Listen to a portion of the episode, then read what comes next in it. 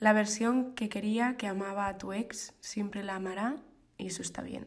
Esto se lo escuché a una creadora en TikTok que podéis encontrar como arroba elirayo con doble L y me pareció fascinante porque efectivamente esa versión que estaba con tu ex y que se enamoró de tu ex sigue existiendo en algún lugar dentro de ti, aunque ya no seas esa persona, o sea, no eres esa persona, esa versión pasada de ti que existió, siempre va a querer lo que quiso en ese momento, porque esa versión no evoluciona, o sea, quien tú fuiste hace cinco años es estático, no existe, o sea, no existe evolución, o sea, quien eras en 2015 está ahí de alguna manera atrapado en el tiempo sin evolucionar, porque quien ha evolucionado eres tú, o sea, lo que ha pasado contigo durante los últimos años y quién eres ahora es la suma de, todo eso, pero no pueden evolucionar versiones pasadas de ti. O sea, la Micaela de 2015 siempre será la Micaela de 2015.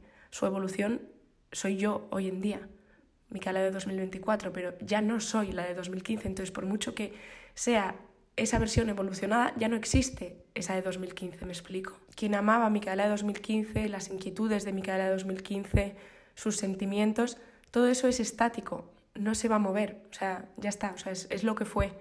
Entonces, esa versión de ti siempre va a querer a tu ex, siempre. Y de vez en cuando, pues es una versión que puede que aflore en ti y que traiga nostalgia, ¿no? Y que traiga como ese sentimiento de, coño, porque yo echo de menos a esta persona si yo ya soy otra? Si yo en realidad igual a día de hoy tampoco me fijaría, o sí, o ¿por qué me acuerdo de esta persona si yo ya soy otra, ¿no? Y es porque de alguna manera esa versión sigue viviendo en ti, en algún lugar, y esa versión siempre va a querer lo que quería en ese momento.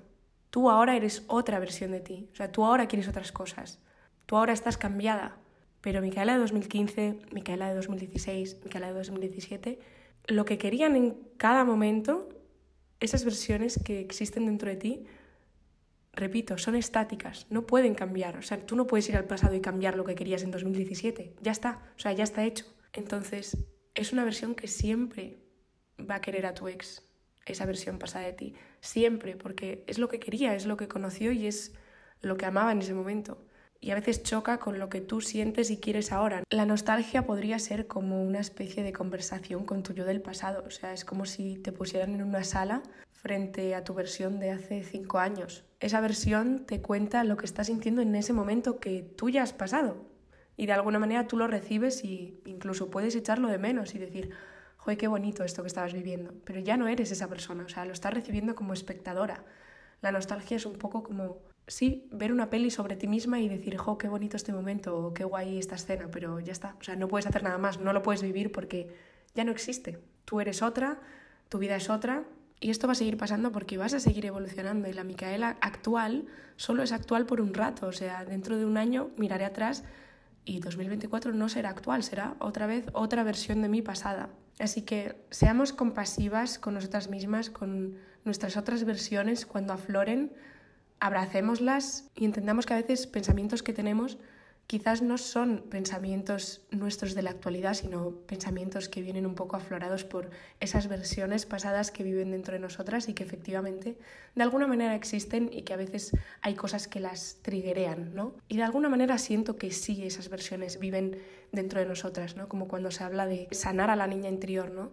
Es como que sí siento que hay un espacio para esa versión de ti, niña, pequeña, que que vive la vida de otra manera, que aunque tú ahora tengas 26 años, hay una parte pequeña que igual ve algo desde los lentes de tres y se siente abandonada o se siente rechazada y de repente actúas de una manera que dices, ¿por qué he actuado así? Pues porque te has dejado igual llevar por esa parte de ti que tiene tres años de alguna manera. Entonces hay que ser compasivas con nosotras mismas, abrazar todas nuestras versiones y abrazar todo lo que nos ha traído hasta aquí por mucho que nos dé vergüenza, por mucho que la hayamos cagado y nos arrepintamos de cosas, todo lo que hemos vivido nos ha formado como la persona que somos hoy en día, que espero que estés orgullosa de esa persona y si no, pues tampoco pasa nada, tienes tiempo para mejorar y trabajar en convertirte en esa versión que sí. Tienes capacidad de mejora, o sea, no tienes que seguir siendo una versión que ya no quieres ser. Puedes cambiar, te mereces cambiar, el mundo se merece que cambies y que lo hagas con compasión, tampoco te martirices. Espero que te haya inspirado y resonado este mini episodio express y disculpa el audio porque sé que no es el mejor del mundo, pero bueno, mejor hecho que perfecto. Te mando un abrazo muy fuerte y nos escuchamos en el próximo.